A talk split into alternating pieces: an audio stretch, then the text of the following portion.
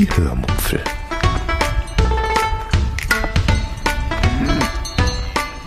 Aus dem Tagebuch einer Allgäuerin.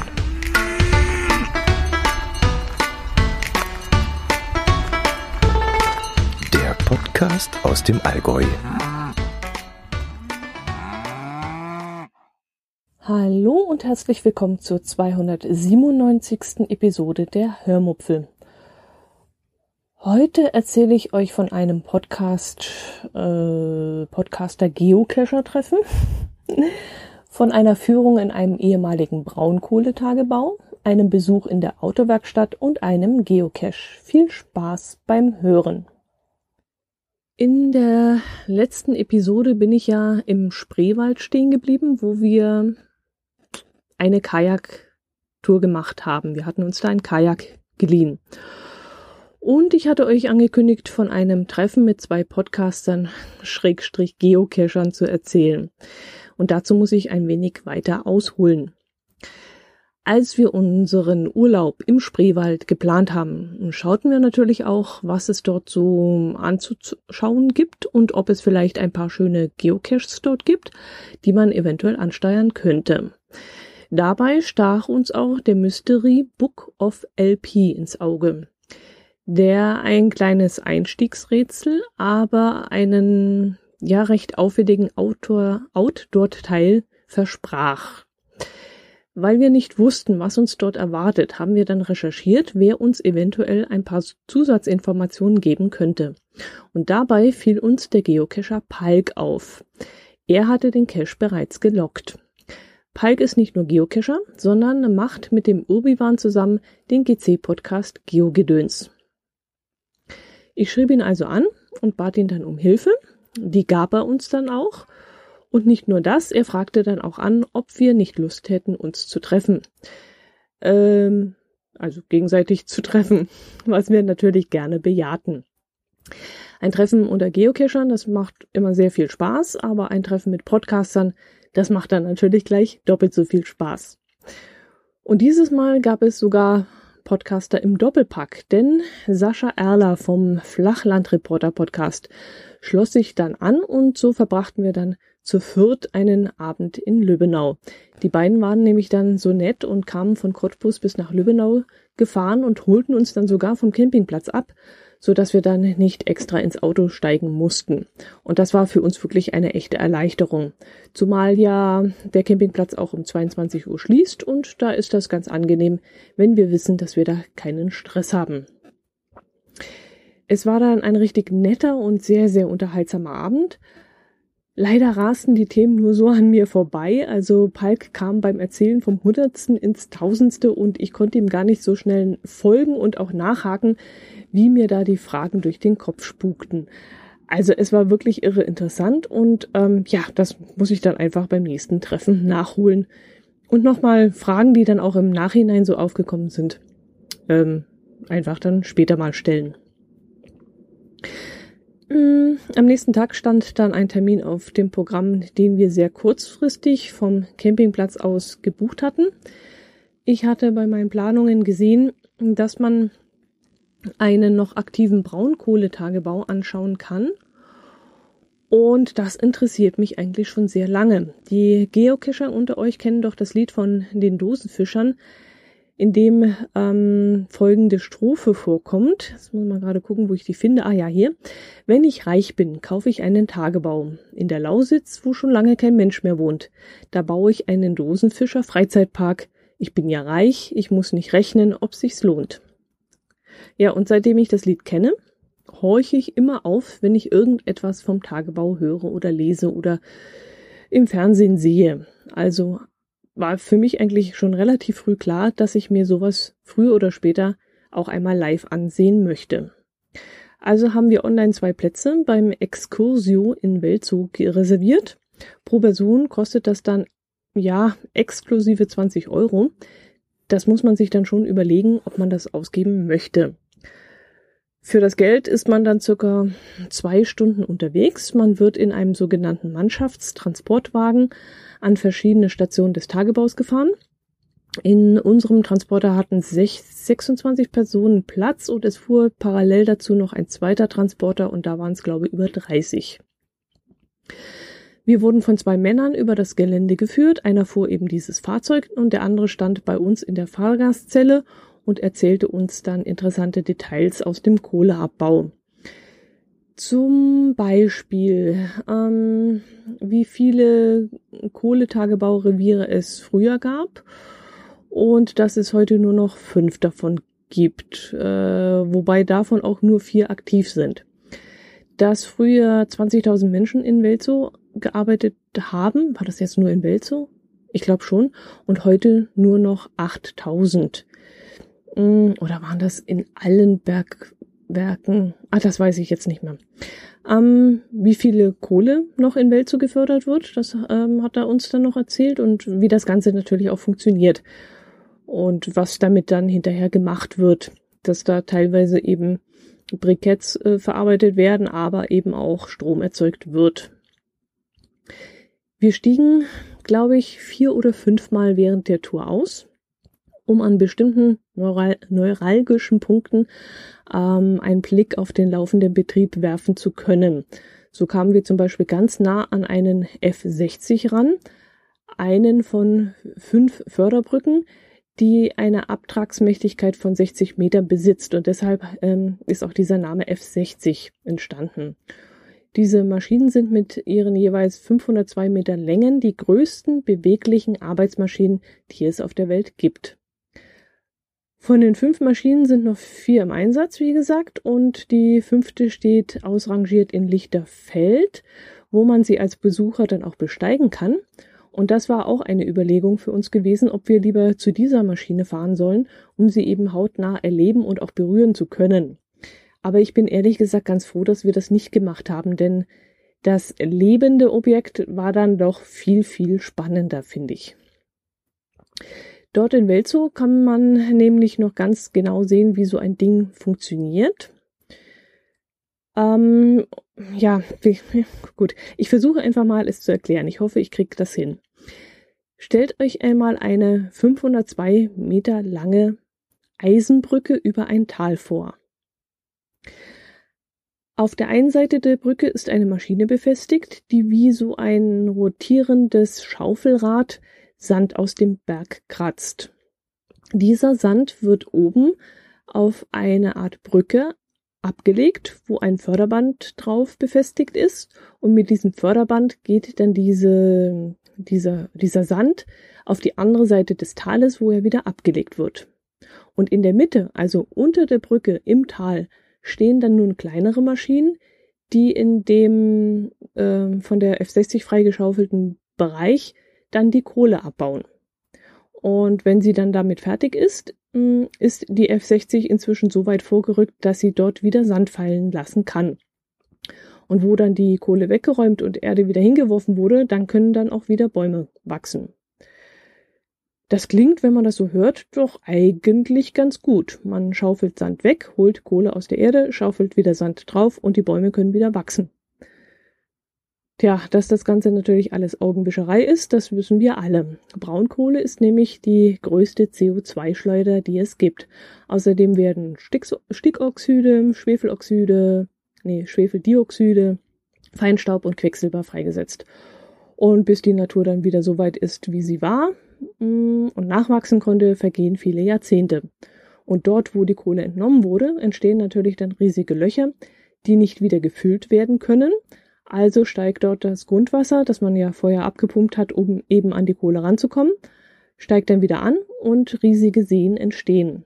Seen, die mit Sulfat verseucht sind. Und weil die Böschungen dann auch noch aus Sand bestehen, muss man mit riesigen Erdrutschen rechnen, die für Menschen und für Tiere gefährlich sein können.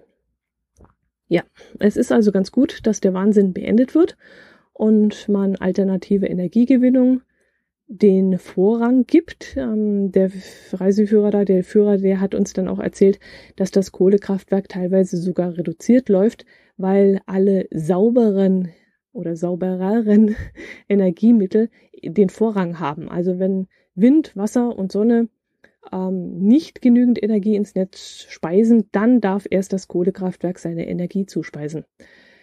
Außerdem sollen die Kohlekraftwerke immer höhere Abgaben zahlen und im Gegenzug bringt der Strom, den sie da äh, erzeugen, nicht mehr so viel ein.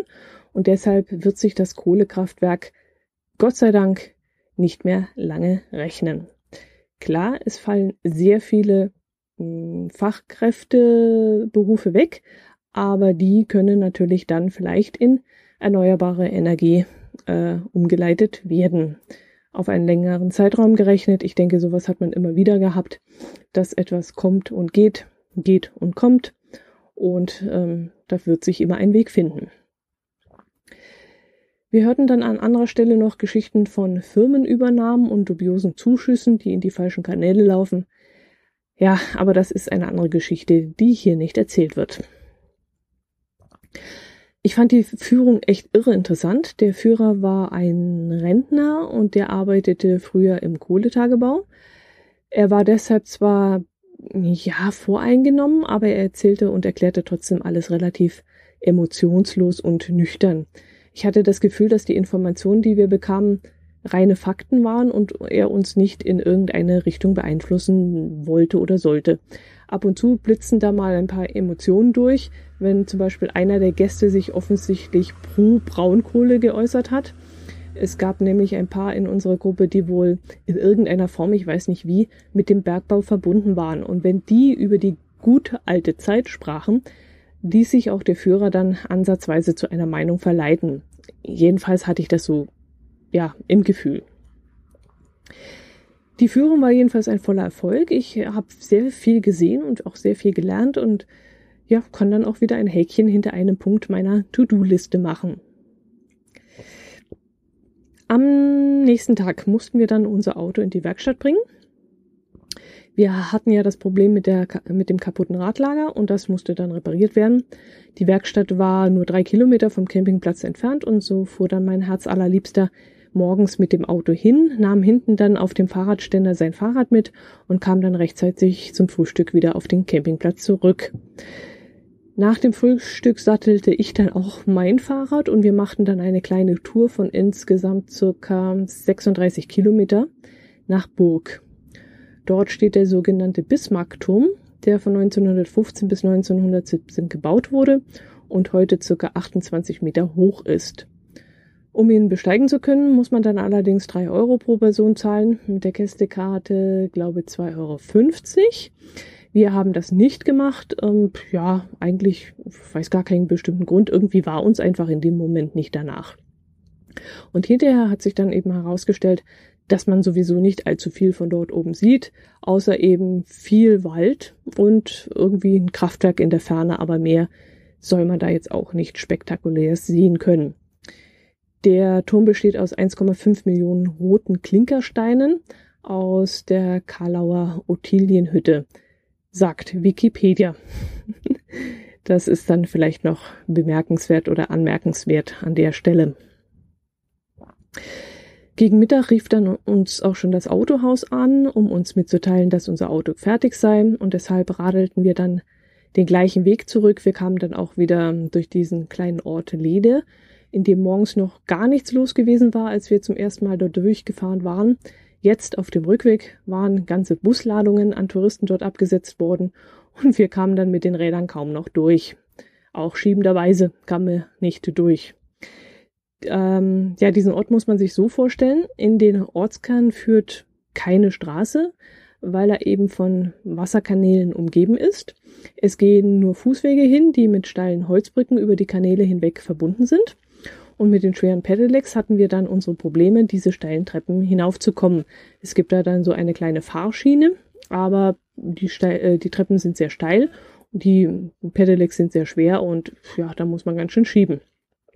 Und das eben mittags, äh, wo alles voller Menschen war, das war dann doppelt schwierig. Aber irgendwann hatten wir das kurze Stück dann auch geschafft, an dem die Kähne mit den Touristen dann ablegen. Da war, wie gesagt, alles sehr voll. Da haben sie sich gegenseitig äh, zu Tode getrampelt. Ja, und dann konnten wir weiter zur Werkstatt strampeln. Dort haben wir die Fahrräder dann wieder auf den Fahrradträger geladen und sind zum Campingplatz zurück. Das Ganze dann schnell umladen und weiter ging es dann nach Kolkwitz, wo wir einen Termin zum Cashen hatten. Wir hatten uns einen Platz bei Book of the Book of LP reserviert. Das Einstiegsrätsel ist, wie gesagt, relativ harmlos und vor Ort konnten wir dann ähm, recht schnell die benötigte ECA in Empfang nehmen und dann konnten wir uns ins Abenteuer stürzen. Ich erzähle euch jetzt nichts davon, weil jedes Wort wäre dann definitiv gespoilert. Jedenfalls hat der Owner bzw. die Owner, ich weiß es nicht, ob es einer ist oder mehrere, äh, jedenfalls hat derjenige hier mit vielen coolen Accessoires eine sehr schöne Geschichte aufgebaut. Wir haben zwar innen drin, ich glaube, es waren zehn Stationen, nicht alle Rätsel so gelöst, wie wir sollten. Manche haben wir auch gar nicht gelöst, weil wir einfach schlichtweg auf dem Schlauch gestanden haben. Aber wir kamen dann trotzdem ans Ziel. Ja, absolut zu empfehlen wenn ihr das mal machen wollt, ich verlinke in den Shownotes mal äh, den GC-Code. Abends sind wir dann noch kurz zu Rewe gefahren, weil wir noch Salat gebraucht haben. Ich schaue dann in solchen Momenten auch immer gerne, ob es vielleicht einheimisches Malzbier gibt. Manchmal stellen nämlich ortsansässige Brauereien eigenes Malzbier her. Und da habe ich auch schon die eine oder andere leckere Sorte entdeckt. Im Harz gibt es zum Beispiel eine Sorte. Ähm, ja, deren Namen ich leider jetzt nicht mehr weiß. Die war aber so gut, dass sie wirklich alle Markenprodukte in den Schatten gestellt hat. Ähm, der Spreewald hat leider keine Brauerei, die ein solches Bier herstellt. Äh, jedenfalls meinte das die Marktleiterin beim Rewe, die da mitgekriegt hatte, dass ich danach suche. Am nächsten Tag war dann, war das dann sowas wie, ja, war dann sowas wie Relaxen angesagt. Wir sind ein wenig länger im Bett liegen geblieben, sind ein wenig länger am Frühstückstisch sitzen geblieben und sind dann irgendwann ganz gemütlich mal in den Ort spaziert. Wenn wir schon so exklusiv in Ortsrandlage von Lübbenau stehen, dann muss man das wirklich mal ausnutzen und das Auto einfach mal stehen lassen, um den Ort selbst anzuschauen. Wir sind dann in den Hafen spaziert, also da, wo die Kahnfahrer ablegen, haben dort Spreewaldgurken und Leinöl gekauft und sind dann mittags essen gegangen. Also ähm, drei Gläser Gurken haben da, glaube ich, sieben Euro gekostet. Das hätte man im Supermarkt sicherlich günstiger bekommen, aber dann vermutlich nicht so hübsch verpackt. Also wir wollten die Gurken nicht für uns mitnehmen, sondern für unsere Nachbarn, die während unserer Abwesenheit nach unserer Post und nach unserer Mülltonne geschaut haben. Ich habe euch ja schon ein bisschen was von Lübbenau erzählt. Das muss ich nicht wiederholen. Also die Stadt ist wirklich sehr hübsch. Also die Altstadt muss ich dazu sagen, das ist eine sehr hübsche und kleine Altstadt, wie so eine Miniatur-Eisenbahnwelt mit Hafen. Und äh, dort tümmeln sich eben tagsüber viele Touristen. Mm, das Ganze zentriert sich aber auf vielleicht ein paar wenige hundert Quadratmeter, in denen dann ja ein paar wenige ihr Geld mit diesem Tourismus eben verdienen können. Geht man dann aber nur wenige Schritte von diesem Trubelplatz hinaus, ähm, ist es dann sofort wieder ruhig und ähm, ja, wie, wie schaffe ich jetzt den Schwenk zur Neustadt? Eigentlich gar nicht. Also die Neustadt von Nürnberg, die ist im Grunde genau das Gegenteil von diesem Spreewald-Vorzeigestädtchen. Also die Hälfte davon ist eher so, also ich möchte jetzt nicht niemanden beleidigen, indem ich sage, es ist potthässlich, aber es gibt schon es gibt schon Teile der Stadt, die mir wirklich nicht besonders gut gefallen. Und die andere Hälfte, die war schon okay, da ist schon viel gemacht worden und sieht auch nett aus. Aber trotzdem, mm, ich würde da nicht unbedingt wohnen wollen. Und das Ganze, die Neustadt und die Altstadt, das ist halt schon ein harter Cut, also ein ziemlicher, ziemlicher Unterschied, muss man schon so sagen. Ja, ähm, am nächsten Tag mussten wir dann leider abreisen. Der Campingplatz war ausgebucht und wir mussten unseren Stellplatz räumen. Schade, denn es wäre noch wirklich sehr vieles auf meiner Liste gestanden, das ich sehen wollte. Aber unser nächstes Ziel war ja genauso spannend und von dem erzähle ich euch nächste Woche. Zum Abschluss möchte ich euch noch etwas Trauriges erzählen. Ich habe echt lange überlegt, ob ich das machen soll, ob ich es überhaupt anreißen soll, aber weil es mich so dermaßen beschäftigt hat und mir auch so sehr nahe gegangen ist und das auch irgendwie zu mir gehört, genauso wie die lustigen Dinge, die ich euch immer erzähle, so gehört eben auch das Traurige dazu. Und ich möchte euch davon erzählen, weil es mich wirklich den ganzen Urlaub beschäftigt hat bis hierher und ich auch von verschiedenen Seiten angeschrieben worden bin. Gleich an unserem ersten Urlaubstag bekamen wir die traurige Nachricht, dass ein Allgäuer Geocacher beim Mega-Event in Büren verstorben ist. Er war mit seinem Fahrrad auf einer Geocaching-Tour, als er plötzlich zusammenbrach. Die anwesenden Geocacher, die mit ihm unterwegs waren, versuchten dann noch, ihn zu reanimieren, schafften es aber nicht mehr. Als wir das hörten, ähm, waren wir sehr geschockt und haben dann erstmal überlegt, wer das gewesen sein könnte. In einem Zeitungsbericht war zu, lesen, dass der Mann 50 Jahre alt gewesen war und mit seinem Wohnmobil, Wohnmobil vor Ort gewesen war.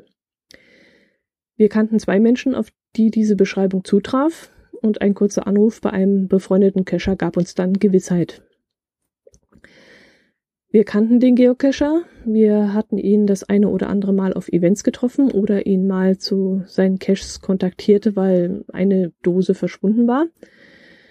Bei unserem letzten Dönerstag-Event im April hatten wir dann das erste Mal Gelegenheit, etwas ausführlicher mit ihm zu reden. Er schien ein sehr aktiver und sehr unternehmungslustiger Mensch zu sein, der mit seinem Wohnmobil gerne reiste und dem Hobby Geocaching wirklich exzessiv frönte. Also es war wirklich sein größtes Hobby. Kein T5er Klettercache schien vor ihm sicher zu sein. Er war wirklich ein sehr fröhlicher Mensch. Er lachte viel und herzlich. Also es, er war wirklich ein sehr angenehmer Typ, mit dem man sicherlich viele Abenteuer erleben konnte. Er war außerdem ein sehr schlanker und offensichtlich sportlicher Mensch. Einziger Nachteil, den wir ganz persönlich entdecken konnte, konnten, es, ja, er war halt Raucher.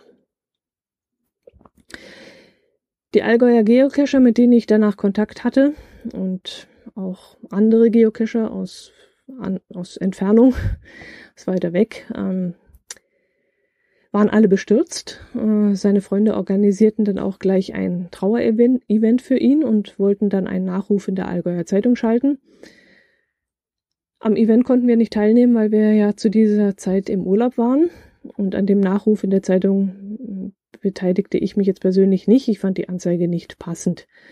Mm, wir drückten unser Mitgefühl stattdessen im Listing aus. Wir hätten es natürlich auch sein lassen können. Aber da hätten sich vielleicht ein paar gewundert, dass wir uns so gar nicht darauf melden. Außerdem war es mir ehrlich gesagt ein ganz persönliches Bedürfnis, das zu tun. Punkt. Das lassen wir jetzt einfach mal so stehen. Ein Geocaching-Podcast äußerte sich leicht negativ darüber, warum sein Tod wieder mit dem Hobby in Verbindung gebracht werden musste. Er hätte ja auch in der Ausübung jeden anderen Hobbys sterben können. Äh, all diese Dinge wurden dann in meiner Bubble ausgiebig diskutiert. Da wurden indirekt wir darüber dafür kritisiert, dass wir das Listing als Kondolenzbuch missbraucht hatten. Dann wurde kritisiert, dass man das Ganze wieder als Event verwurschteln muss und dann auch noch auf einem läppischen Parkplatz. Ich selbst kritisiere innerlich ein bisschen den Podcast, der unseren, äh, unseren Kescher-Kollegen in ihrer Berichterstattung so aus dem Fokus gezogen hatten, sondern ja, sich so ein bisschen leicht genervt gefühlt hatten, dass das Hobby jetzt wieder so schlecht dargestellt wurde. Ja, und, und, und, und, und. Also es war sehr viel im Gespräch. Wenn ich jetzt noch den Allgäuer Geocaching Podcast hätte, könnte, könnte man darüber ausgiebig diskutieren. Man könnte darüber diskutieren, aber man muss es nicht. Lassen wir das Ganze doch einfach so stehen, wie es ist. Jeder geht damit anders um und dazu hat auch jeder das Recht. Ich glaube, geschockt hat es uns alle, die, die ihn kannten und näher mit ihm befreundet waren. Die hat es genauso geschockt wie diejenigen, die nur die Geschichte kannten und eben an der Geschichte Anteil genommen haben. Ich persönlich musste während meines Urlaubs wirklich viel an den Geocacher denken und war wirklich oftmals sehr traurig.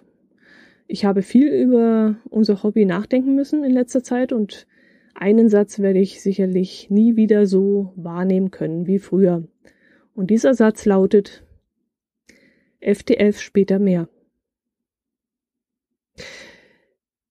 Danke, dass ihr mir hier zugehört habt.